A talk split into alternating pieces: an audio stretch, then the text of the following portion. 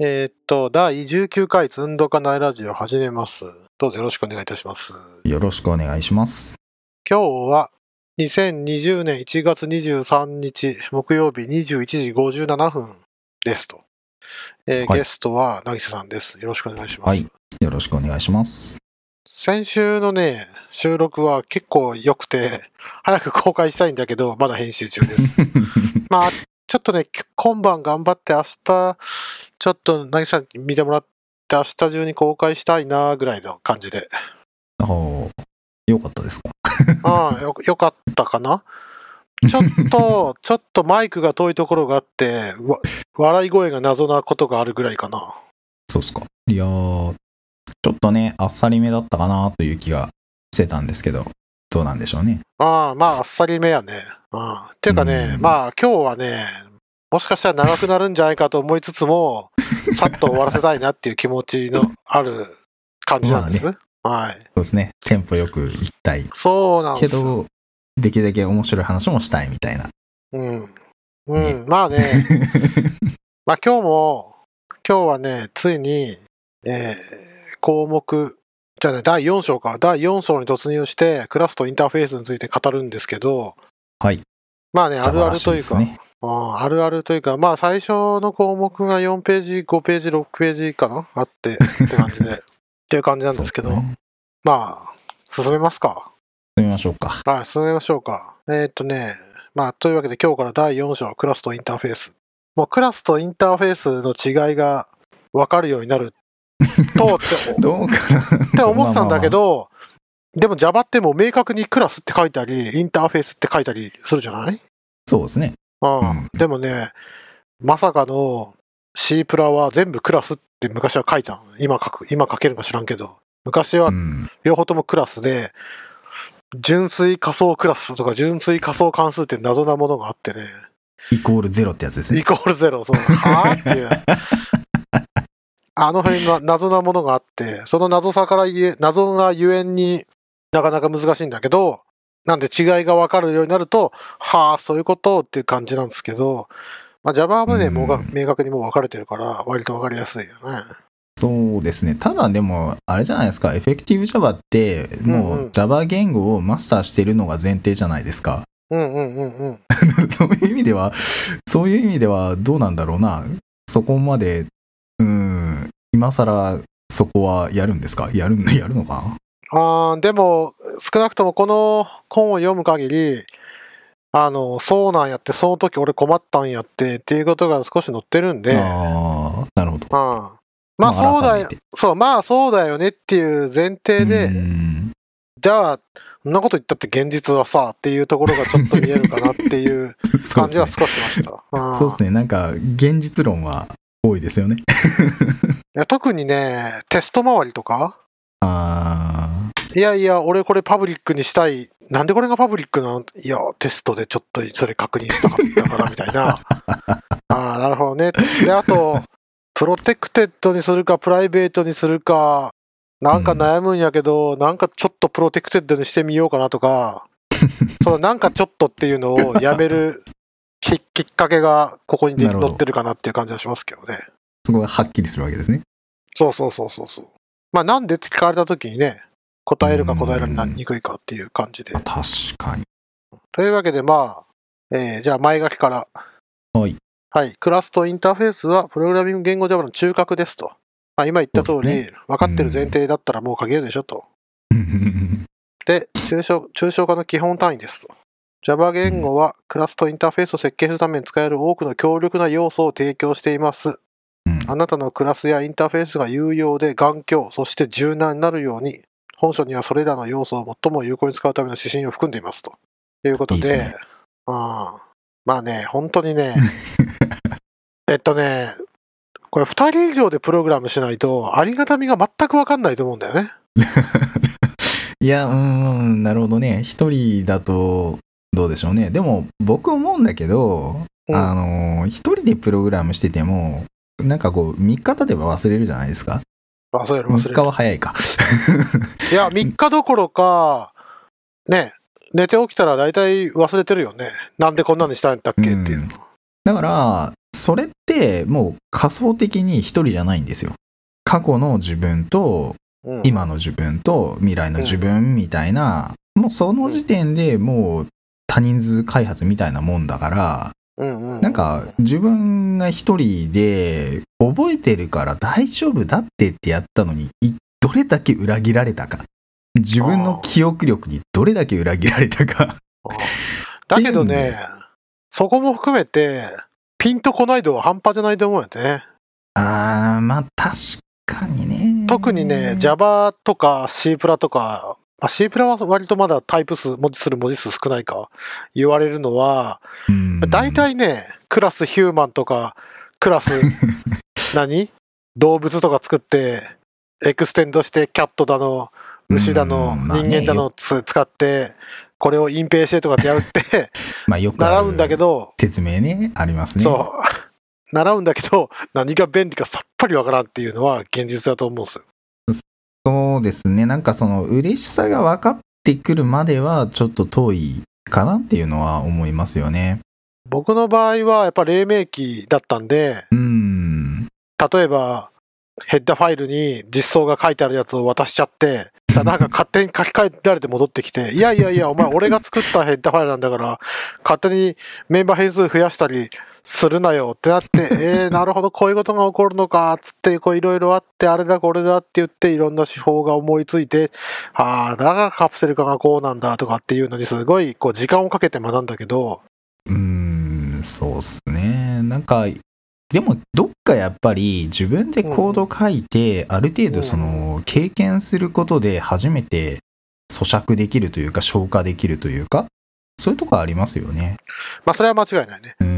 だからそれでやって何回も失敗して何回もあれだこれだって言って、こう僕の場合は、えーっと、MFC のクラス継承図とか見て、はあ、ほう、はあ、これで便利、何が便利かようわからんなっていう気持ちにすっごいなったり、なんかオブジェクトっていうのを extend してっからここはオブジェクトが入る、はあ、なるほど、だからキャストできるんだとかいろいろこうやった結果、あれだこれだっていうのを覚えてきましたけど、今の子はいきなりクラスライブラリーだから大変だなとは思いますけどね。ああ、まあ、なんでしょうね。でも、そそれが当たり前の環境にとそういうもんかなみたいな感じなんですかね。まあでもね、生存バイアスかもしれない。なんあか、今の若い子でプログラム始めて、なんとなくこう身につけて生き残ったって人ばかり見てるかもしれない。あでもね、実際ね、あの、キーワード検索で Twitter とかこうざっと眺めてると、なんかその試験とか、あのーうん授業で Java やってて、なんか試験でさっぱりわからんみたいなことを言ってる人もすんごいたくさんいるんですよ。ああ、まあさっぱりわからないよね。うーん。で、もう、ああ Java の試験ダメだわ、みたいな、終わった、みたいなこと言ってる人たくいやー、さんいる。そうだと思うわ。料理を、え料理に例えるのはどうかわからんけど、調味、調味料の味だけ舐めて料理を想像しようともう無理やからね。料理食ってから、まあまあ、確かに何度か作ってるうちに、加減がね、この調味料とこの調味料を組み合わせるとこんな感じみたいな加減が見えてきたりとか、まあそういうのに近い何かは感じますよね。ね、基本的な考え方やからね。この Java に限らず、この考え方はどこ行っても、もっと言うと、概念があって、Java の実装はこうって思えるのか、うん。もう Java がこう書いてあるから、なんか知らんけど Java の苦行をさせられてる。Java だから、俺はこのダサい Java をやらされてるから文字数が多いっていう 気持ちでツイートすると、なぎさんに見つかってボコボコにされるっていうことなんでしょ？いや別にボコボコっていうわけでもないんだけど。あ、ボコ、ボコぐらいですか？いやいやいや。まあ、とにかく、あのー結局は、その、理屈だけ見てないでコード書けって話なんですよ。うん。だから、エフェクティブ Java だけ読んで、頭でっかちになっても、わからんなってなるんで。あーまあでも逆な気もするけどな。どうしても授業ってコードスタートやからな。なんか知らんけどパブリックって打たされたわ。なんか知らんけどプライベート打たされたわっていううん感じだけどな。まあ、理屈は後づ、うんまあ、そこはなんか、どっちが先かみたいな、まあ、両方やりながらちょっとずつ進んでいく感じですけどね。でも、とにかく、でも、コードたくさん書いたら、なんとなくわかるんですよ。うんそう考えるとね、やっぱペアプロとか、そういうものがいかにこう、なんていうの、ペアプロはいいですよ。大事かというか。うんあなんかやっぱね、その、問題に直面したまさにそのタイミングで、これはこうなんだっていうのを知ることができるみたいな。あうんこれはね、やっぱ横につきっきりでやってないと言えないですよ。もうまさにその瞬間に、あ、これはこうするんだよは言えないですよ。いやー、ペアプロを豊かな気持ちで見れる男になりたい。ま あ もうタイプがちょっと遅いだけでもうイライラしてしまう。いやいやいやいやいやいや。頑張りたいな。と、まあ、そういうわけで、いろいろと、まず、ショーに入る前にいろいろとあるこれなんですが、まずは、みんな大好き、項目15、インクラスト。メンバー、そうですね。クラストメンバーへのアクセス可能性を最小限にする。クラストメンバーへのアクセス可能性を最小限にするなんですけど、まあまあ、ちょっと、ちょっと、ちょっと読むと、うまく設計されたコンポーネントは、実装の詳細を隠蔽し、実装と API をはっきり分離していますと。と書いてあるんですけど、はい。Java ってコンポーネントって言葉があるんですか？コンポーネントっていうのは、うーん、使うんですけど、うん。Java 言語、言語仕様で使ってる感じではないですよね。なんて言うんだろう。なんかね、モジュールって言ったり、ライブラリって言ったり、コンポーネントって言ったり、API って言ったり、うん。なんかこう、いまいち、使い分けがピンとくるそうニュアンスはわかる違いますね。あコンポーネントっていうと、ある機能の塊みたいなニュアンスですけど、あーなんと言えばいいんだろうな。コンポーネントはコンポーネントだよなって思ってるからな。ーなんか、まあね、再利用できるパーツ、部品っていうことなんですよね。そうですね。はい。ああ。なんで、うまく設計されたコンポーネントって言ったら、ここでは、うんおそらく再利用可能で、ポータビリティでとかって、こう、いろんなうんことがあるものは、まあ、うまいこと隠蔽して、実装と API をはっきり分離していますと。そうですね。で、まあ、ここで言う API は、確か一番最初の用語の説明のところに出てきた API ってことで、まあまあ、このコンポーネントを使うためのうん。インターフェース、使うためのクラス、使うための関数一覧っていうことですね。そうですね。で、それはちゃんとパブリックで使えるんだけど、中はなんかうまいことやってくれるだぐらいしか、こう呼び出す側は分かんなくて、うん。うまく隠蔽されてるっていうのが、いい、いいライブラリ、いいコンポーネントね。そうですね。ああ、これはその通りだな。はい。で、えーコンポーネントは API を通してのみ通信し、各コンポーネントの内部の動きについては知りませんと。うんこの概念は、情報隠蔽、あるいはカプセル化と呼ばれ、ソフト設計の基本的な競技の一つですと。こうあります。そうですね。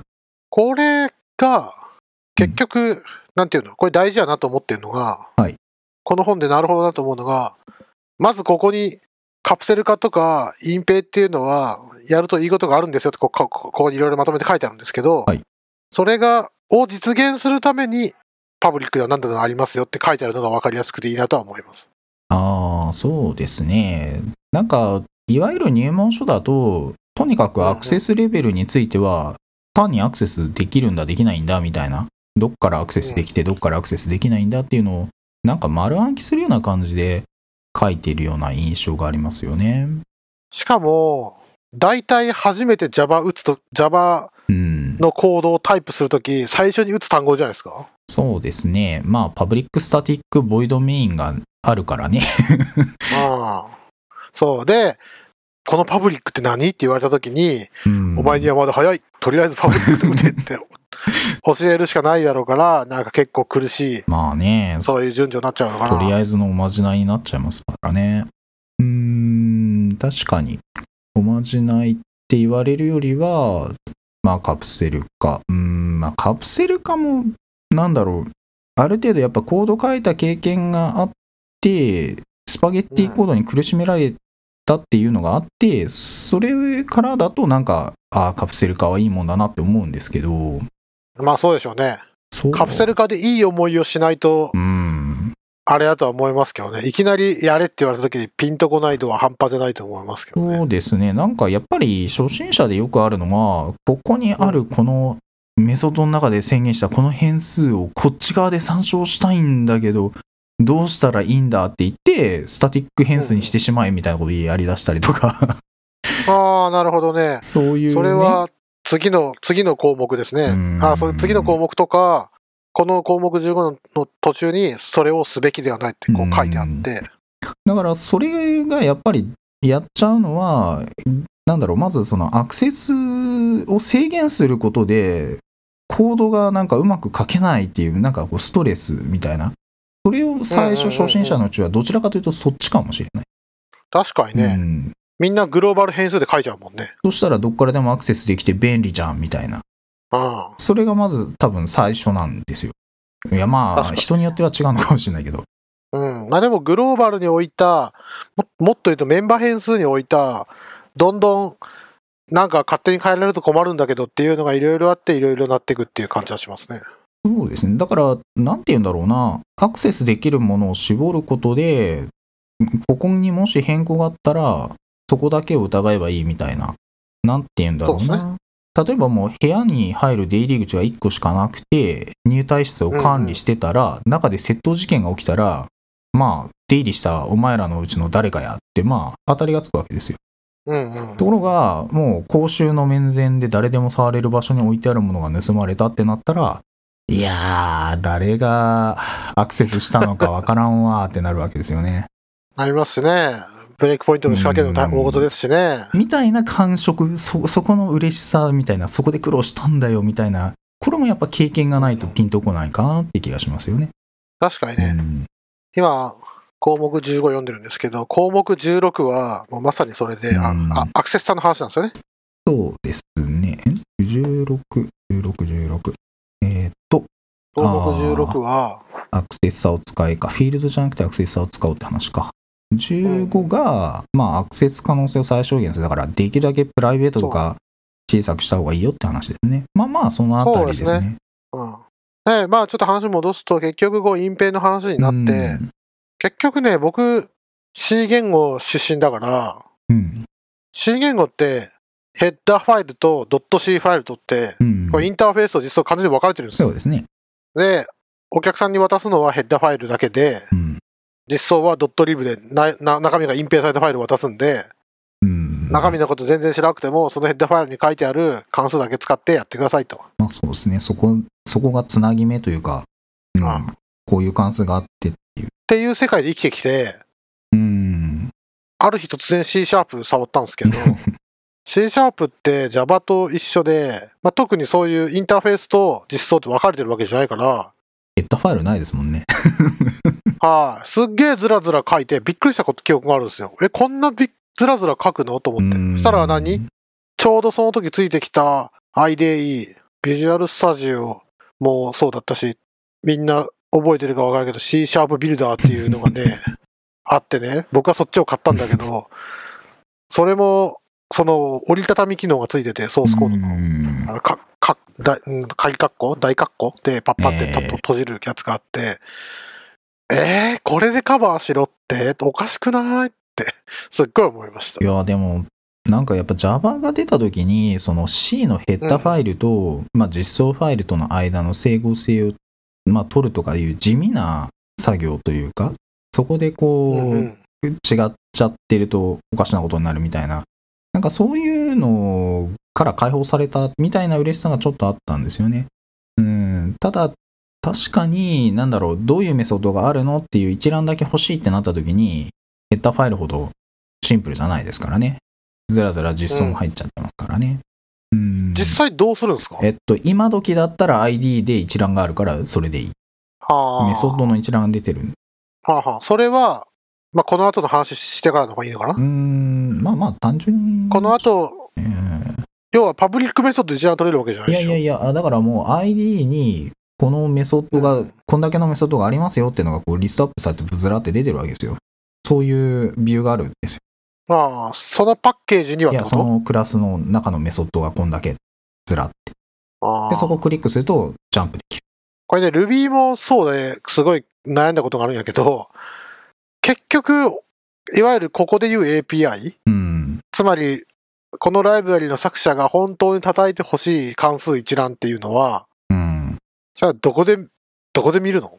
まあでもそういうこと言うと、Java の場合は JavaDoc だったのかもしれませんね。ああ、なるほどね。それはドキュメントでカバーってことね。うんソースで見るというよりはドキュメントまあ、JavaDoc が生成された JavaDoc がどういうメソッドがあって、まあ、引数が何でっていうの、まあ、あとその使い方がどうこうっていうのは全部書かれてるわけですから、うんうんうんそこだけ見て、いわゆる契約プログラミングすればいいっていう。うん、なるほどね。うんだから昔、それこそ今は ID が発達したんで、ID 上でそのメソッド飛んで定義見たりとか、そこに書かれてる JavaDoc 見たりとかしちゃいますけど、昔そのテキストエディターで書いてた時代は、それこそ JavaDoc をこう見ながらコード書いてた覚えがありますよね。まあそうやろうな。それが一番うん楽やろ入力画面の解像度も低いし、入力保管も効かなかったりしたんで、そうするとワードファイルを印刷して横に置いて、JavaDoc からコピーしてメソッドを書いてみたいなことしてたような気がしますね。なるほどね。まあそれいるやろな。うん。だって C シャープも、確かバージョン1からコメントコンパイラーついとったもんな。そうですね。あれは、まあ、確実に影響を受けてるでしょうね。あそんな気がしまあす。なるほどねだ。から今はもう ID が全部やってくれるから ID 任せですよ。リストアップしてくれるし、エディター上で全部メソッドリストを見れるんだええ本当に？まあでも、この項目の最後の方に書いてあるモジュール宣言とか、このあ辺はい、モジュールね。がそうなんですよ。Java9 から旧か。のね、モジュールが入ると話がまたややこしいんですけど、ややこしくなるの？いや、簡単になるんじゃなくてややこ。しいんですよ。簡単になったと見せかけて、あれ、パブリックなのにアクセスできない、なんで、なんで、なんでみたいな。逆にね、なるほどね。今との整合性、他、古いバージョンとの整合性を保ちつつ入れたかったら、なんかそういう風になっちゃったのかな？まあまあ、まあだから、アクセスできる、できないの話をするときに、そのモジュールっていうまた別の要素が入ってきて、そっちも気にかけなきゃいけなくなったから、なんか余計ややこしいような印象は受けますね。うーん、アクセスレベルだけじゃない。ああ、なるほどね。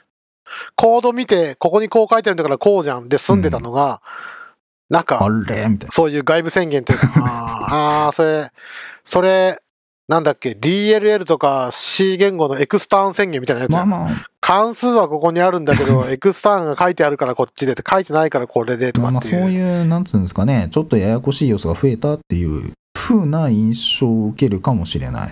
ああ、なるほどね。うん、まあもちろん ID は対応してて、なんかこう、これアクセスできないよとか、そういうのはちゃんとこうやってくれるんだけど、逆にこう、なんで、なんで見えんのや、なんで見えんのやつって、クラスのソースにジャンプしたら、あるやんけ、なんで見えんのやって言って、ああ、モジュールやった、みたいな。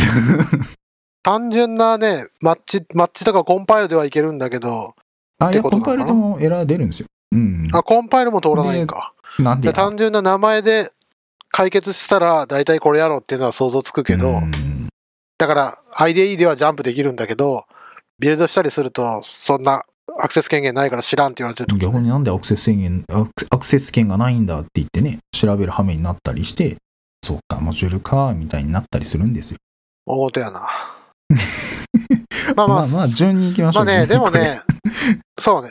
いや、で、何が言いたいかっていうと、こんだけ激論になるぐらい、人類は、都合のいいものだけをパブリックにしたいんだね。結局のところ。ああ、そうですね。しまあ、なるべく隠蔽したい、なるべく隠蔽したいっていう話うが、んこう、肝で、まあ、なんか細かいことは知らんわっつって無視したいっていうのはあるんでしょうね。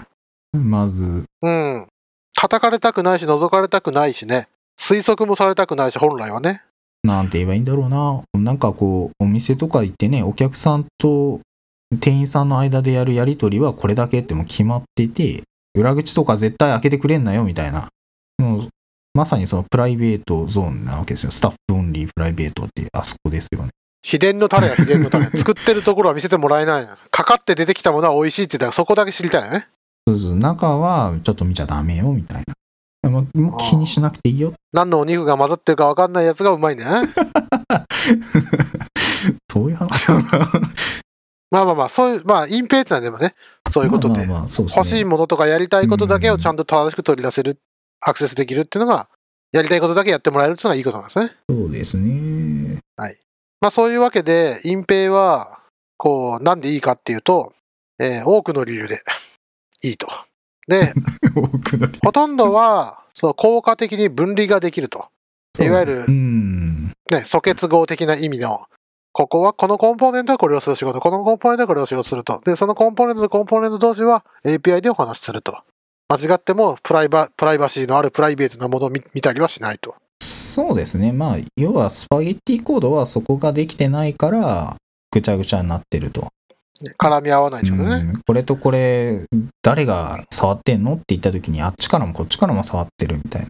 どうなってるかわからんってなってしまうのがスパゲッティコードですよね。というわけで、その結果として、コンポーネント個別に開発すること、テスト、最適化、利用、理解、修正できると。はい。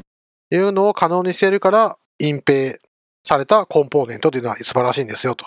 はいいうのがあって、まあまあね、この辺がね、うんちゃんと設計できるかっていうのは腕前感ありますよね。そうですね。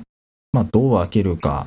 まあ、どう開けるか、どう見せるか。うん、なんだろうな、この辺はもう、割と感覚として掴んでるから、個別の説明はで、個別というか、ケースバイケースの説明はできるけど、全般論としてはね、いやー、なんとなくやってんだよ、みたいな話になりがちですよね。そうね。まあでも、コード書く前に、ちゃんと、こう、コンポーネンこのコンポーネントで言葉を借りれば、コンポーネント図？うん。要は、例えば、アルゴリズムとか概念とかにちゃんと名前が付けられて、うん。このコンポーネントとこのコンポーネントこうつなげて、こうつなげて、こうつなげて、こうやったら、こういう風に実装できるんじゃねとかっていうのは、UML, で書くこともできれば、ね。逆にね、俺とかはもうオブジェクトが頭に思い、お頭にこう出てきてう、ん。オブジェクトとかデザインパターンが頭に出てきて、もういきなりそれ書いちゃって、あれこれじゃダメだんつって戻るっていうことが多いから、割と反省したい気持ちになるんですけど そ、うっすか、でもなんかもう、この辺いちいち書き出すのしんどいぐらいになんかもう、もうもはや呼吸じゃないですか、呼吸。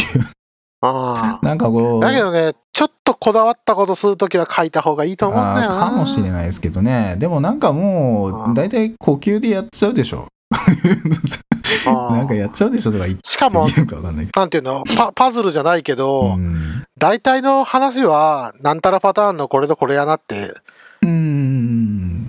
思いついちゃいますからね。あ、これそういうことやなとか、あれそういうことやなっていうのは。まあ、大体こんな感じでいけるかなって、こう、パッと、ね、考えて、ですよねそのままダーッと書くみたいな。まあ、そんな感じですね。いや、でもこれは真似しちゃ、あなんかうん真似しちゃいけない感じだと思いますよ。その、初心、初学者とかに。ってやればいいんだよって言ったら、何言ってんだこいつらってなるから。そう考えると、でも、さらに言うと、その考えをいかに早く他人にレビューしてもらえるかっていうのはすごい大事だと思いますね。あこういうのを、こういう課題が与えられた結果、ーこういう、えーここで言うね、コンポーネント図か、うん、こういうコンポーネントに分解してこう実装しようと思うんですけどっていうのを、ソースコードで書いた方が早いのか、紙で書いた方が早いのか、いろいろ早くする方法はあると思うんですけど、あーまあ、意思疎通してレビューするとなると、どうするかですよね。なんか、走り書きで、バッと書いちゃった方がいいのか。まあ、そんな感じかな。なんか一人だとね、そうそう、複数でやってて、プルリクとか出すときうに、んそれがないと、お前なんでこんなんやったか説明してって言って、別に怒ってるわけでもなんでもないけど、俺の思ってた形になってないから聞いてみたんだけどってやっぱななるじゃないまあ、ですか。概要がね、なんか、じはい自分のイメージした、こう、コンポーネントの外観とね、だいぶ想定と違うものがこう、ポンとくると、ああ、そういう、そういう方向できたみたいなね。はい俺も最初に書いた Ruby のコードなんてもう完全に、ん？これは、な、何か、なんでこんなことしてるみたいな 説明するのすっげえ大変やった。え、いや、これはこう考えてこうなんですけど、あ、そう、みたいな。そうですね。うんまあ、だからやっぱ、意思まあ、どの流度で意思疎通するかみたいな。なんかもう、信頼がある程度あって、全部投げとけで、なんかうまいことやってくれるやろうで、こう、モジュール単位でドーンと渡しちゃうみたいなのもあるじゃないですか。まあねうん、そんだけ仕事できる、任せられる人だったらいいけどね。いやーそうね。まあだけどいろいろとう、んだからこういう形でいこうと思うんですけど、で、特に、コンポーネントはいいけど、うんあ、なんだっけ。UML、ER か。うん ER だけは、もう先方が読めないかもしんないけど、なんか確認しといた方がいい気がするうな。ん。それはなんでかっていうと、えー1対1と1対 X じゃ実装が天と地ほども違うから っていう感じかな。そうですね。まあ、なんかあー01たくさんの世界の話ね。そうなんですよね。なくていいのか、1個だけあるのか、たくさんあるのか。一個、そう一個、一個は確実にあるのか。ね、なんか、なかなかね、その辺がね。まあでもお客さんと話しててもね、割とわかりやすいかね、その辺はね。あーそうですね。え、人、あ一人のお客さんに請求書、名前、名前送るんですか？とかね、それでその話になるから。まあ、お客さん、まあ正直お客さんからその要件を聞き出すのはなかなか難しいですよね。そう、ほんと難しい。うんまず僕らがね、何を望ん、何を知りたがってるのかが理解されないみたいなところもあって、そうなん。で、先方は大体画面を見ないとピンとこないっていうかね、まあそうでしょうね。ER だの、UML のモデル関連図だの、なんだの持ってっても、さっぱり、いまいちピンとこないとか読んでもらえない感はどうしてもある。でしょうね。まあ正直酷だと思いますよ。専門外の人にね。ああ、いや、ほんとそ まあ、そそれ噛み砕いて言いつつ、お客さんの要件を、まあ、間違えないようにどう拾うかみたいな、まあ、難しい話もありますけどね。だけど、えっ、と、ユースケース図か。うん簡単なユースケースにアクター書いて箱書いて、あこの人何できるんですかって聞いて、とりあえずそれの public メソッドを、あ、それのインターフェースを持つ public クラスを作って、うんじゃあこれ implement しますってやる方が、やるあたりから訓練を始めた方がいい気がするな。ーうん、まあ、そうかもしれませんね。なんか、うん、この辺の話は、結局その設計ごと、もうこれを設計するところをお任せしますで任せられる人には別にこんな議論する必要はないんだけど、お任せしますでお任せでいいんだけど、おそらくそれはなかなか世の中的には少ない話だと思ってて、じゃあ君はこれどう作るのっていうところで意識合わせが必要だよねって、まあそういう話ですよね。うん、あーまあ、例えば俺が凪瀬さんに仕事を依頼するとしたら、今言った通り、パブリックなインターフェースクラス、あパブリックなインターフェース1個渡して、うん。凪瀬さん、ここにコメントも書いといたんで、これを満たすようにこれ作ってくださいって言って、うん。受け入れテストも自動テストで全部それで終わりぐらいがベストじゃないですか。まあおそらく僕がバッとこう設計、僕がやるとしたらこんな設計かなってガーって書いて、で、一応加藤さんにこう一応見てもらって、まあこんな設計にしてみたんですけど、どうすか？大きく外れてませんか？ぐらいかな。だ俺としては、知らんと。俺のこの書いたインターフェースをとにかくインプリメントしてこいって渡すぐらいが本当はいいんじゃない、うーん、どうなんだろうな。いや、僕ほら、要件掘るとこからやりたい口だからね。結構そこ口出しちゃうけど。あーいそれは、それはわかりますわ。だけどもうある程度できちゃったら次はそれでしょ。うん、まあね、実かあの口の形は決めたから中の実装はお任せでぐらい。できればあまあまあかな。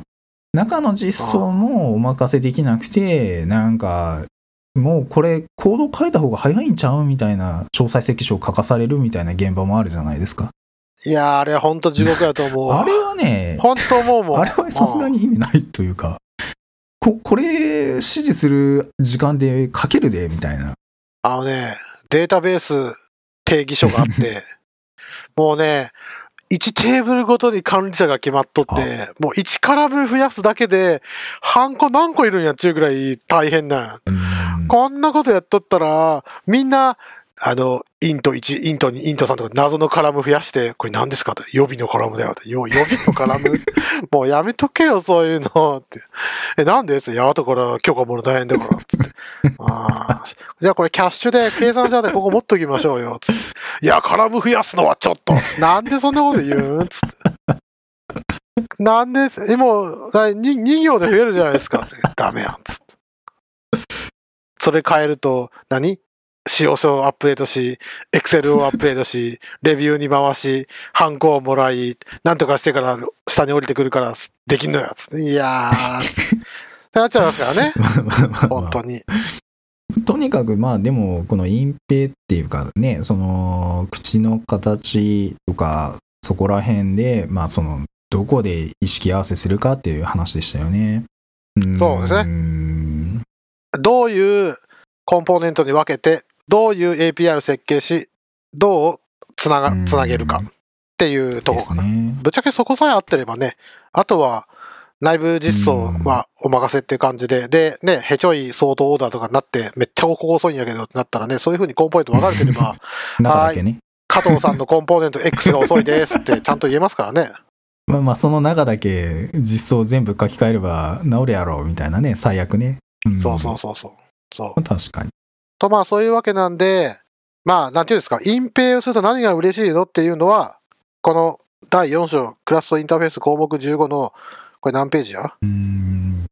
ページ番号書いてあるな？あ、書いてないんか。75ページか。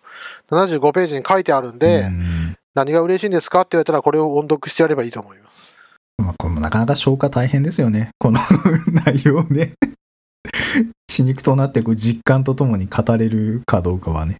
うんで、そういうの嫌いな人からよく言われる通り、えー、隠蔽は保守しやすくなるけど、パフォーマンスは別に上がるわけじゃないですよと。あでも、今言った通り、プロファイリングはしやすくーなるんで、うん効果的なチューニングはよりできるでしょうということがここに書いてある。そうですね。まあ、パフォーマンス問題、まあ、隠蔽のためのパフォーマンス問題は、うーん、稀にありますけど、うんううん。ーん、どうですかね。もう本当に問題になったら考えるでいいレベルですよね。とりあえずは綺麗に作っとけで全然いいと思いますね。うん。いや、それでいいと思いますし、かつ今は札束で殴れますからね。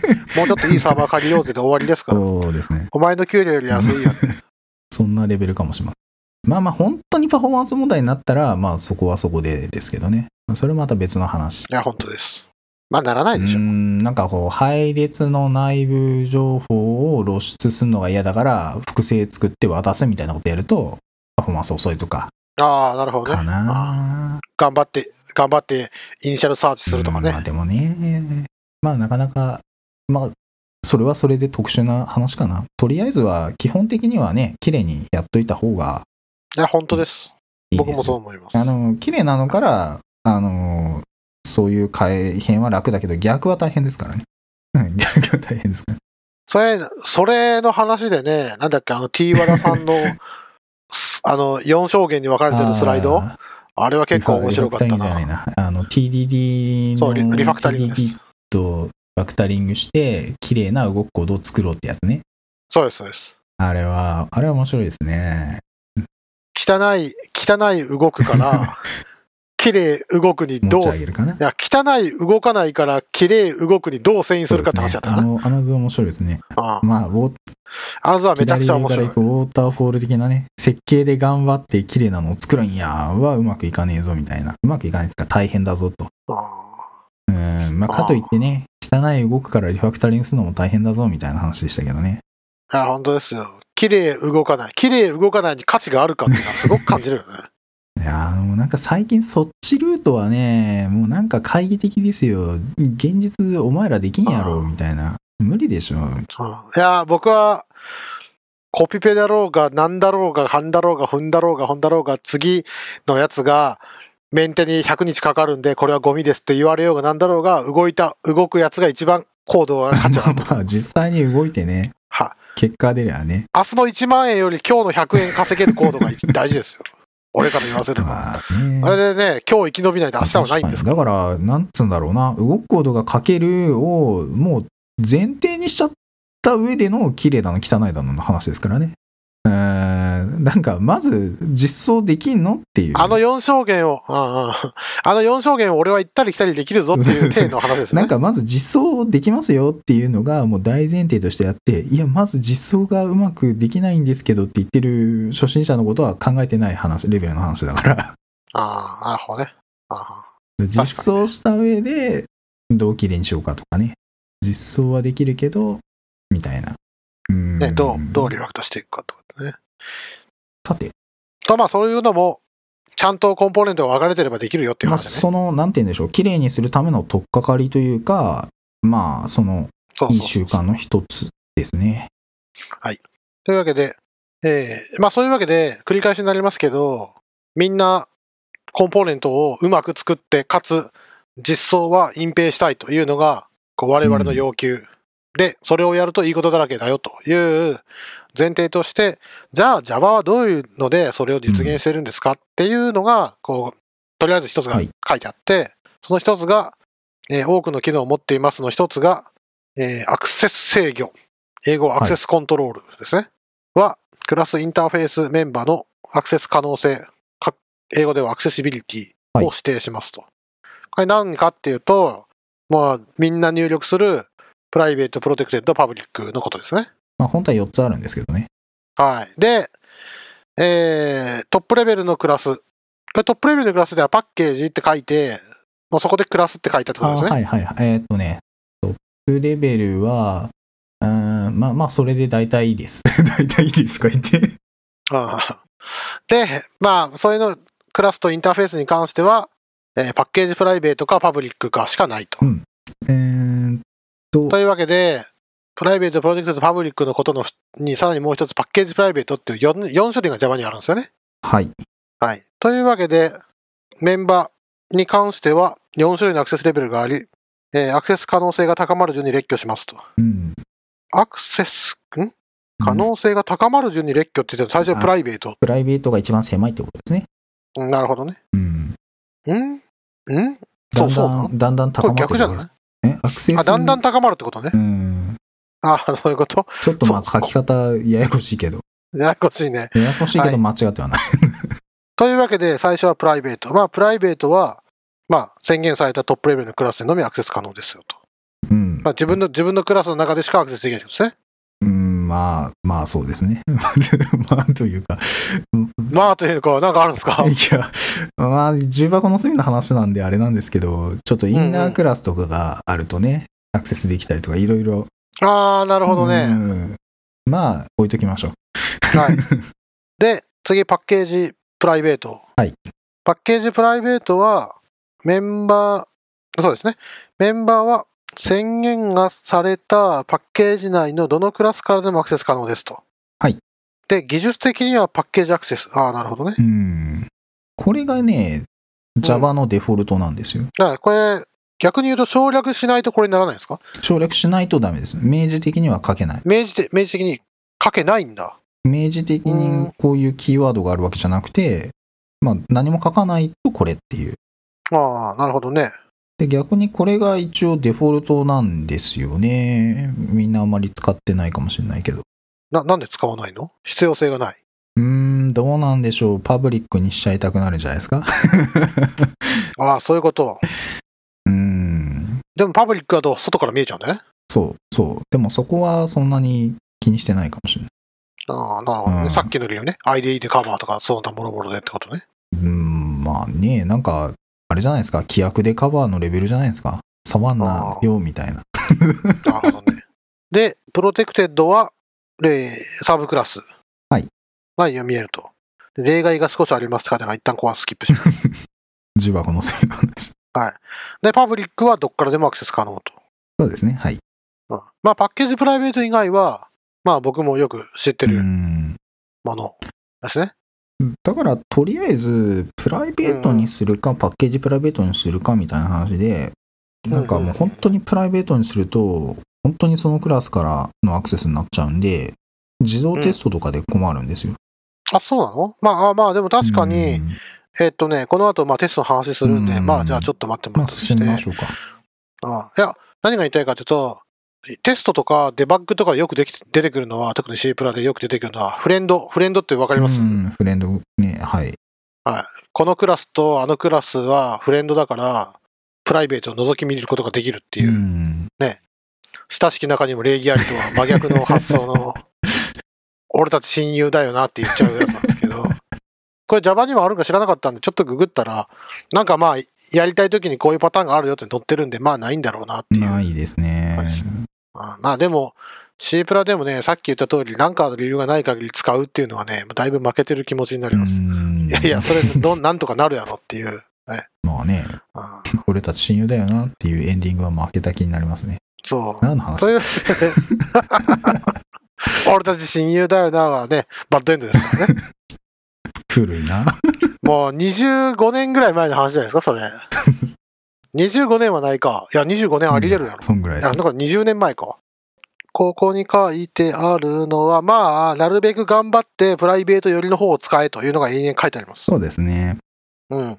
で、注意書きに、なんかね、シリアライズを実装すると、そのフィールドは公開 API に漏れますって書いてあるんやけど、ああ、よくわかんないね。項目86と87は見ようって書いてあるんですけど、まだ項目15なんで、さて、いつの話になるんだろう。まあ置いときましょう。はい。なんで置いときます。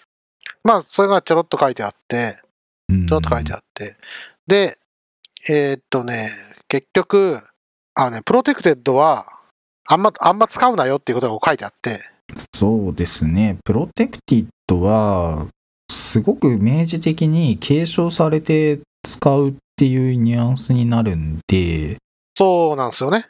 というわけで、 package private から、なんか理由があって protected に昇格した場合、これはもうつまり、以後サブクラスでもサポートしなきゃいけないから、まあこれは公開 API となって、うん、もうメンメンテし続けなきゃいけないし、かつ、その実装の詳細はね、なんか公約を作ってドキュメントに書かなきゃいけなくなっちゃうから、そうですね。あの、パッケージプライベートまでは、プライベートなんですよ。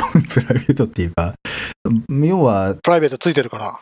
た人、その API を作った人、まあ、要は自分たちがあるプロダクトを作ってます、あるパッケージ、あるプロダクトを作ってますってやったときに、うんうんうんもう中だけの話だからって言えるのはパッケージプライベートまで。で、うんうんああ、なるほどね。それはそうだろううんでな。、protected なクラスって外部の人にこのクラス継承して使ってくださいねみたいな形で API 提供するようなケースで、 protected なアクセスレベルを提供するんで、それはもう公開なんですよ。公開 API なんですよ。ああ実際、 protected なんて、いわゆるコールバック的な時にオーバーライドするためのものでしょ、もうほぼ実うん、質。なんかそんな、そんな系統のやつですね。もう継承して使ってねっていう形で公開してるようなやつだから、だからもう公開 API なわけですよ。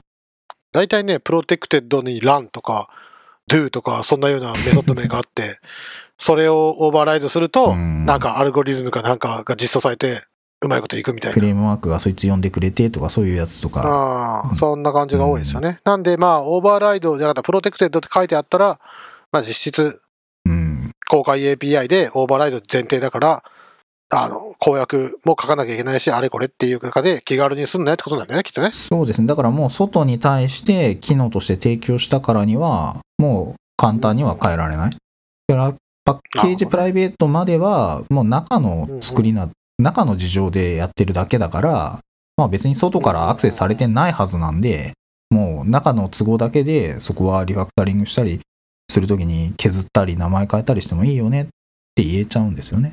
うん、なるほどね。というわけで、この項目は、あ protected については項目19読めって書いてあって、項目19は、継承のために設計及び文書化すうんる。でなければ継承を禁止するっていう、まあまあ、やっぱりそういうことねっていうことがタイトル見ただけでわかるって感じですね。はい。さて、そういうわけで、 protected は稀で、えーやりましょうとはいいうのと、えーさらになかなかと書いてあって、えーメソッドのアクセス可能性の低減を制約する一つの重要な規則がありますとうんいうところで、えーリスコフの置換原則がこう出てきます。そうですね。まあこれちょっと読まないとわかんないですけど、わかんないっていうか、うん。聞いてる人がわかんない。伝わらない？あスーパークラスのメソッドを、まあ、オーバーライドするときに、アクセス範囲を広げることは許されるんですよね。うんうんうんうんでも狭めちゃうと、リスコフの置換原則に反してしまうからダメですよっていう話ですね。項目10でやって、項目10の時、項目10をやったのはつい最近な気がするけど、もう2ヶ月ぐらい、3ヶ月ぐらい前からやったぞと。うん。まあまあそこでね、少し話したんですけれども、まあとにかく、そう、今言った通り、うんちゃんとね、サブクラス、スーパークラス、インスタンスが置き換わっても大丈夫なようにちゃんとうまく書かなきゃいけないってことなんですよね。そうですね。まあ、リソフリスコフの置換原則を詳しくない人のために一応解説しておくと、子供のクラスは親のクラスができることを全部できなきゃいけないんですね。肩代わりできなきゃいけない。だから、親がパブリックに公開しているものをアクセスレベルを下げて、プライベートにしましたってやると、外からアクセスできなくなるんで、親の責務を全部肩代わりできなくなるんですね。親がやってることは全部やった上で、さらに機能追加っていうのは許されるっていうのが、まあ、うんリスコフの置換原則の、まあ、簡単な説明ですかね。これっって何が言いたいかっていうと、規定クラス、うん。あ親クラスというべきか、親クラスでアクセス就職士じゃないし、うん、まあ、親クラス、アクセスレベルか。ね親んちゃうな。アクセスレベルなんですけど、アクセス可能性か。うんまあ、親クラスで protected にアクセスできるものは、子クラスでも protected にアクセスできなければいけない。それをそのまま、要はスコープを変えるというか、うんその型を変えられるんですまあ、ね。 public にすることも一 public の。ものは。 protected だったものを public にするとかもできます。まあ、ただ、こうん、これは、そうですね、親になり変われるかどうかという考え方をするといいんじゃないでしょうか。うんうん。と、まあ、なんでそんなことをいちいち書いてあるかっていうと、テストを簡単にしたいがために、うん、こう、アクセス可能性を緩和したいっていう気持ちがどうしても湧いてくる湧。きますね。うん。湧きますよ。それはある程度までは問題ありませんと。ある、ある程度までは。うん、例えば、テストするために、パブリッククラスのプライベートをパッケージプライベートにすることは受け入れられるとう。ん、public クラスの private を package private にすることだよね。うんしかし、それを超えて、 protected や public にすることは、もう受け入れられませんと。そうですね。そこに大きな壁がありますね。で、言い換えると、テストを簡単にしたいからといって、クラスとかインターフェースとかメンバーを公開 API の一部にすることはダメですよと。うんで、幸いなことにどちらも必要はありません。なぜなら、テストされるパッケージの一部として動作するように、テストを作成でき、それによりパッケージプライベートの要素へアクセスできるからです。まあ、できる。まあパッケージプライベートにしておいて、同一パッケージに自動テストのクラスを置くっていうのが、まあ一般的なやり方ですね。ああ、なるほどね。パッケージって小パッケージで作れるの？ケージは作れるんですけど、こうパッケージは親子関係みたいなものはなくて、別です。ああ、単にネームスペースみたいなもうん完全に別なんで、結局同じ階層のものにしなきゃいけないんですよ。ただ実際は、そのソースコードは別の場所にあって、なんつうんだろう、ソースのルートのフォルダ、SRC フォルダとテストフォルダっていうのが分かれてて、その下に同じように、うんうん。えっ、と、階層を掘って、まあ、例えばうんうん。JPC を投げせって階層を掘ったとして、そうするとその2つは、コンパイルすると同じパッケージ扱いになるんですよ。だからうんうん、明文とかの標準的なソースフォルダの構成だと、その、まず SRC、普通のソースとテスト用のソースってこう、まずフォルダが分かれてて、その下に同じようなパッケージ掘って、で、テストクラスを置いてテストする。そうすると、アクセスできるわけですね。まあ、要は最初のパッケージ分で同じパッケージを見出して、ディレクトリはちゃんと分けちゃうってことね。という感じでやってますね。リリースビルドするときはテストを加そうです。えてみたいなテストフォルダ側のソースは含めない形でビルドしなるほどね。て出す。と、まあ、そういうことがちゃんとできるから、今言った通り、うんプライベートをパッケージプライベートにするまではまあ勘弁してやるけど、間違ってもプロテクテッドパブリックに持ってくんなよっていうのがここに書いてある。そうですね。大体はそれでこと足りると思います。なので、うんうん。なんかもう自動テストの都合でプライベートあまり最近書かなくなりましたね。うん。なるほどね。だからここに書いてある通り、あっちゃこっちゃすんだってことなんですよね。要は何かあったから、うーん、リスコフの痴漢原則なんて知らんから、とりあえずこれをプロテクテッドにしして、あ、プライベートにしてしまおうとか、うーん、テストしてはやりにくいから、これを public に持っていこうとか、そういうことはするんじゃないよっていうのが、まあ、ここに延々書いてあるんですね。そうですね。なんかまあ無軌道にやると、まあそれこそスパゲッティ化しちゃうんで、まあ一応の指針がねね、一通り書いてありますね。まあ、だけど、 package private ってこれ知ら知らないと、ちょっとハマりそうやな。んなんかだから、 protected とか public にしちゃいそうそうな。ですね。だからまあ、まあ、 protected、public は公開 API だから、うかつに公開すんなよっていうのがまず一つ。で、まあ、あと自動テストとかしたければ、パッケージプライベートを使って、同じパッケージにテストクラスを置くといいよというのが一つですかね。なるほどね。うん。というわけで、まあ、どんどんその何をどうするかとかっていう中で、えー次はインスタンスフィールドはパブリックにするんじゃないよとう。ん。これは項目16、次の項目でやるんですけれども、まあ、これね。うんパブリックにしちゃったりするんですけどね。そう、だダメだよとう。ん。まあ何がダメかっていうと、一番ダメな理、一番ダメな、最初ここに書いてあるのは、まあとにかくどっからでも変更できちゃうから、結果としてスレッドセーフじゃなくなるよと。だから、だからまあやめとけと。うんただ、まあ public static final の定数だけはやっていいんじゃないと。そうですね。これは定数なんで、はい。だけど、 public static final で可変オブジェクトを持つんじゃねえそようそうそうそう。で、もう、もう、詰まるところ、えここに書いてあるのは、 public、static、final、え Thing クラスの配列、 values イコール、うんちゃらって書くと。うん。でそうすると、まあ、シングのば、シングの、シングが配列を持ってるっていうのは、まあ、パブリックでスタティックでファイナルなんだけど、その中身は全然スタティックでファイナルじゃないから、まあ、変え放題だよと。そうですね。配列の中身が変えれちゃうんですよね。それ困るでしょっていうのが、まあ、セキュリティフォローの原因ですよというので、まあ、ここに解決方法が書いてあって、まあ、不変リストを作って返すか、えっ、と、 public なものを private にしといて、 public の不変なリストに変換して返す。うん。 unmodifiable list はいっていうのがあるんですね。これに挟んで返してやるか、もしくはコピーして返すかとそうで。すね。クローンが出てきましたね、クローンが。うん、出てきてましたね。ハイレスはクローンしていいんですよね。まあまあ。ただ、これはか結構神経質な、まあ、ただ、本当にパブリックな、なんて言うんだろうな、あの、みんなが使うようなオープンソースの API だぞみたいな、そういうところではこういうところちょっと気配った方がいいと思いますね。うんうんうんうん。ただ、一般のプロダクトレベルの、なんて言うんでしょうね、業務のコードだと、このぐらいはおそらくスルーしてるかも。というのは、このバリューをね、バリューの値変えるとかかなり悪意がないとやらないじゃないですか。ぶっちゃけな話。ああ。いや、ぶっちゃけた話ね。読んで、まあ結構ね、頑張らないとできないしね。なんかこう、わざわざね、定数定義してあるやつを変えてやるぞみたいな。そこ大事にすんのみたいな。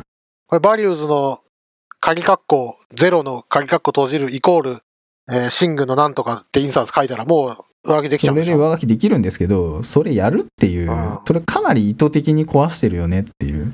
大文字変数名のこれでお前はそれを書いちゃうみたいな。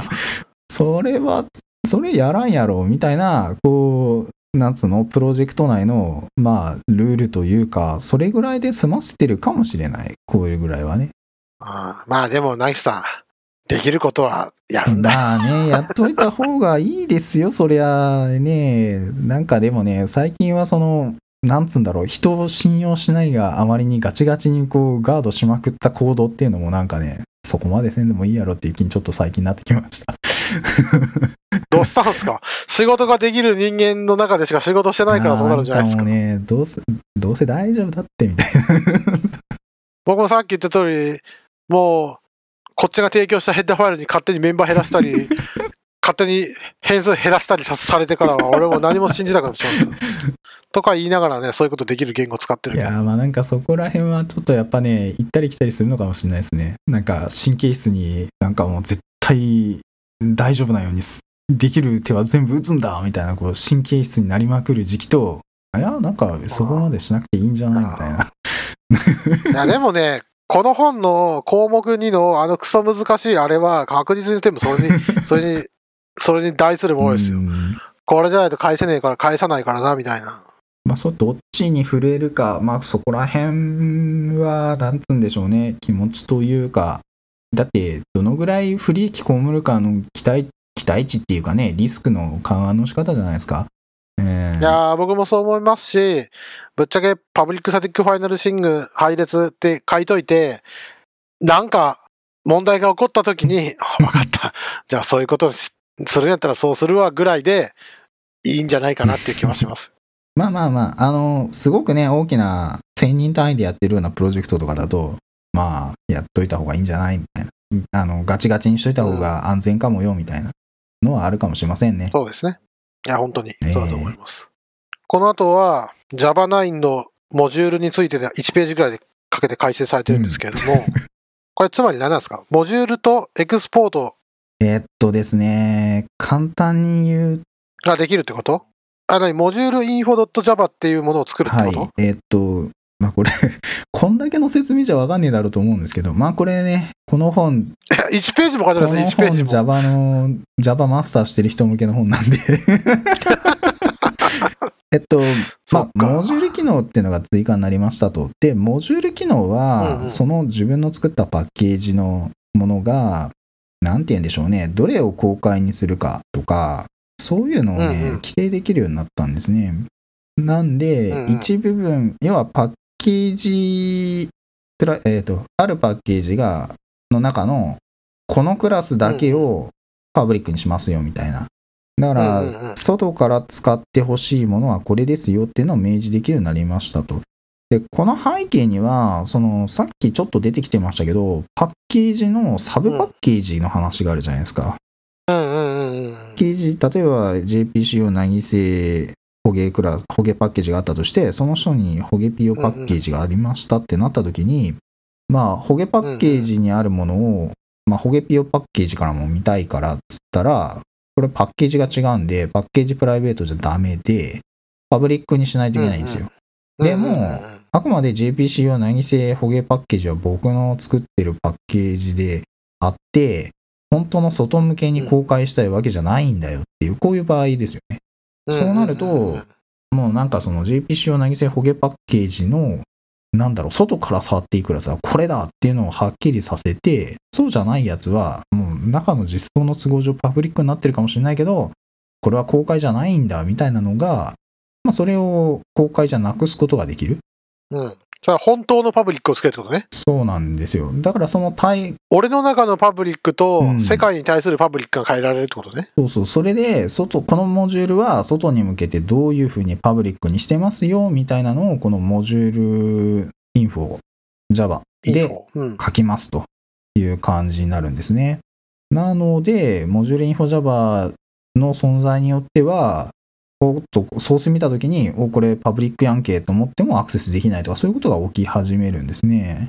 ああ、それは、ここに書いここには JAR ファイルとかいろいろ書いてるけど、ビルドした、ビルドしたパッケージをインポートするときの問題なえっの、と、インポートじゃなくても起きますよ。普通にあの併用しててもなりますあよ。、だから。とにかくコンパイラが、あの、これアクセスできないからっていうのは機械的にやってくれます。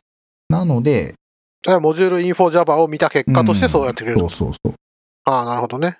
そうなんですよ。で、これに対して、ね、なんかこのあたりはもうモジュールについて勉強してくださいの話になってきて、ああ、なるほどね。まあまあまあ、79ページの半ばには、まあね、モジュールによって提供されているアクセス保護は、普通の Java プログラマーにとっては限定されたユーティリティであるだけではなく、本質的には主に韓国的ですと。うーん。ね、コリアンじゃないですよ。韓国は、あの、進める、はい告げるね。進める、告げる的ですと。まあ、うんじゃこんじゃうんって書いてあるんで、今、ナイスさんの説明の通りのことが書いてある。まあ、それをフォーマルに書くとこういうってことだと思うんですけれども、まあ、やむを得ない限り、モジュールを避けるのが最善なようです。これどうなんですか？あーまあ実際ややこしいですね。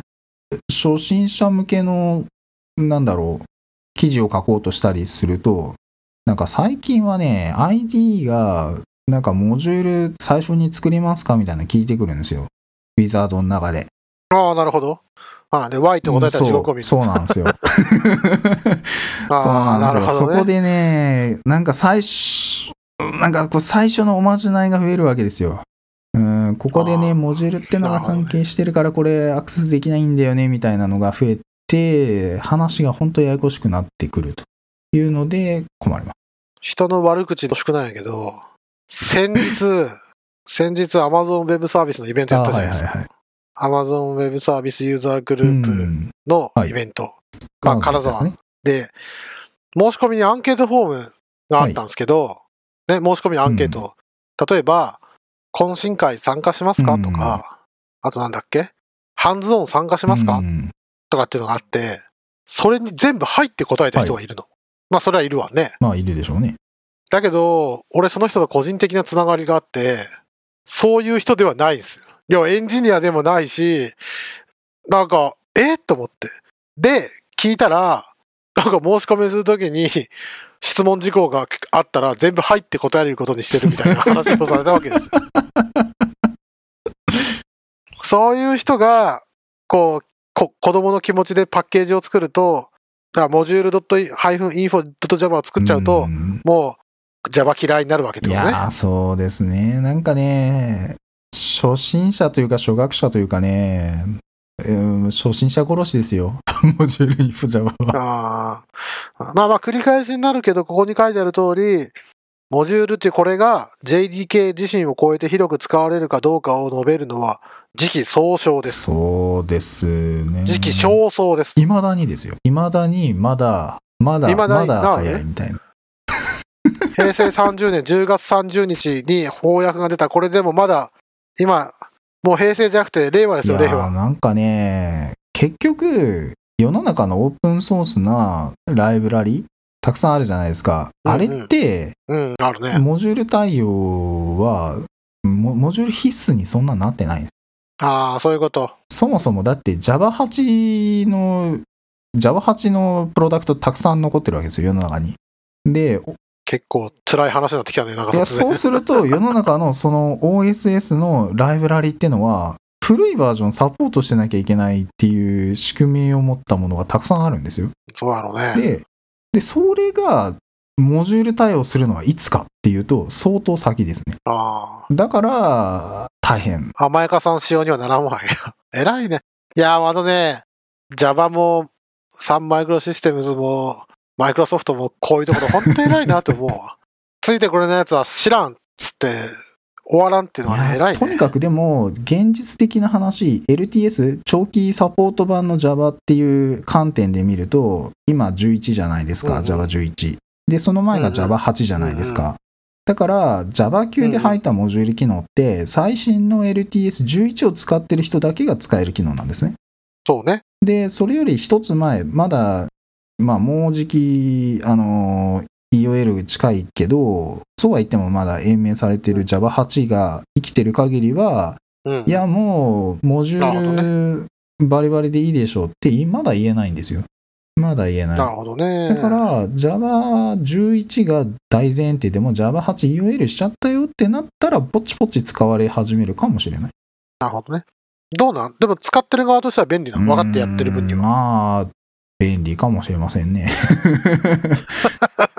まあでも望まれてできた機能でしいやーこょれは、でもね、結構苦労してるんですよ。この Java 級で入ったこのモジュール、プロジェクトジグソーって、すんごい昔からね、うん議論があって、なんかね、僕がまだ東京にいた頃ぐらいだから、2000、2000年代半ばぐらいにはもうすでにこれの話出てましたよ、ジグソーの話。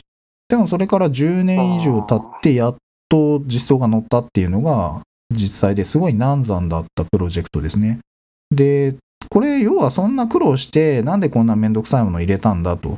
あのー互換性の問題も Java8、9の間で結構出て、なんでそこまでしてこんなもん入れたんだって話になるんですけど、これやらないと、んなんかその、Java の中がもうスパゲッティ化してきてたんですよ。ああ、なるほどね。はいはい。要はパブリックなものがありすぎてうん分かんなくなっちゃうね。の標準 API の中ももあのそれぞれの依存関係がぐちゃぐちゃになってきててでそこら辺をモジュール化して整理したっていうのが、まあ、それをやるがためにすごい苦労したそれであのなかなかずっと前からこういう風な機能にしてはどうかっていうのが議論されてたけど なかなかリリースされなかったっていうのはその辺に理由があるみたいですね。なるほどね。だから、なんて言うんだろうな、みんな苦しいのは分かってんだけど、ここまで巨大になったら、ちゃんと整理せんと、この先やばいぞ、みたいなん焦燥感に駆られて出てきたような機能っていう気がします。逆にモチベがそこなら、いや、これは巨大なライブラリじゃなくて、シンプルでシングルなパッケージですよって言ってる分にはいらない機能ってことですもんね。そうですね、だから、小規模なものをやってて、その外のなんかライブラリバンバン使ってるわけでもなくてって人にとっては、まあ、関係ない話ですよ。だから初学者が入門用にハローワールドなんて書いてるようなうちは全然関係ないですね。外、うん。なるほどね。しかもね、単機能でメソッドが2、3個あるとか、パブリッククラスが1個だけとかだったら本当にいらないそうですね。だから少なくとも外に公開する API だぞとか、なんか他の人と結合するんだぞみたいなことを言い始めてから、ようやくこう価値が出てくるかなと。だからもう自社一人、一社だけで開発してますよみたいなうちはあんまりいらないかもしれない。これが、あの、ね他社がね、入れ乱れて開発するような、なんかうん、うん。タイプの開発になってくると、ね。また必要になってくるかもしれない。だってね、引き継ぎするときに、パブリックなクラス全部眺めるんじゃなくて、このモジュールインフォ Java 除いて、そこでパブリックになってるやつだけ見ればいいって言ったらすげえ楽。そうなんですけどね、まあ現実には、そんなに、そんなにあっさりとね、これだけ見ればいいっていうほど、まあファサードクラスみたいなやつでね、ドーンとやったらやったなんでしょうけど、まあとにかくうまく隠蔽するための道具を手に入れたというのは確かなんですが、そこに、ここに書いてある通り、やむを得ない場合には、あやむを得ない限りは、避け、避け、まだはまだ避けときましょうってことに書いて。正直そんな気がします。まだ、まだ早いかもしれない。だから世の中の。JavaVM がみんな11になって、で、世の中の OSS ももう11以上でいいやろうってなって、もうモジュール当たり前だよねってなったら、ちょっと時代が、潮目が変わるのかなって気がしますね。っていうかね、ここまでこんだけ、いいかお前らパッケージプライベート以下に抑えるんだぞって書いてあるのに、ここで必要がない限りやめとけっていうのは、まあやめとけってことなんでしょうね、うんきっとね、まだちょっとね。まあ、まあ頑張って勉強したら明日なりの面白さはあるかもしれませんが。まあそうでしょうね。はい。というわけで、まとめると、えー常にプロジェクトの要素のアクセス可能性をできる限り理にかなった範囲で低減させるべきですと。そうですね。パブリックの API を注意深く設計した後は、関係ないクラス、インターフェース、メンバーが一部になっちゃうことを防ぎましょうと。防ぐべきですと。で、パブリックサティックファイナルのフィールドは、定数としての役割を果たすパブリックサティックファイナルのフィールドは例外で、ちゃんと普通は、えーパブリックのフィールドを持つのはやめときましょうとそうですね。はいいうのがまとめですね。はい。いやー、結局項目15で1いやー、時間まあ、喋っちまいまし隠蔽の話はね、Java、Java じゃ、Java に関係ないな。Java じゃなくて、いわゆるオブジェクト思考の一大テーマですからね。た。本当ですよ。ね、不正も正しいもどっちも隠蔽するのがね、コツですからね。はい。というわけで、まあ大体終わりました。次項目16は2ページだし、項目17も2ページ、4ペーうジ。ん。え項目17が6ページ？おっと、まさかの項目17、7ページあるよ。なんで？あ、可変性を最小限にするですね、ああ、項目17。イミュータブルの話ですね。これは、そうですね。多分16、17でくらいですね、うん次はイミュー。タブルはね、また、あの、はい。し考え方はシンプルなんだけど、背景に出てくる話が結構大きいのかなって気がします。そうなんですよね。ね、コンピューター工学というか、そっちの話も知ってないといまいちピンとこんことも多いやろうからねうんそうで。はい。はい。じゃあね、僕らと話したい人は、ブリ会議来てください。これぐらいのまとこれ、めです。ブリ会議より前にちゃんと公開されるんですか？ちょっと待って。ぶそんなブリ会議最近系？ブリ会議は？えもう2月の20、あと1週間、1日、はいうん。じゃあね、あの前回収録は今はい日公開予定で、今日のやつは来週公開予定なので、ギリ間に合います。じゃあ、ブリ会議で僕たちと握手ってやつですね。はい、ブリ会議で、はい、僕たちと握手。はい、ステッカーも配りますんで、はい、こっそり僕のところに来てくれれば お渡しします。はい。じゃあ今日はこんなところでお疲れ様したはい、じゃあ、はい、長々ありがとうございました。お疲れ様でした。はい、ありがとうございます。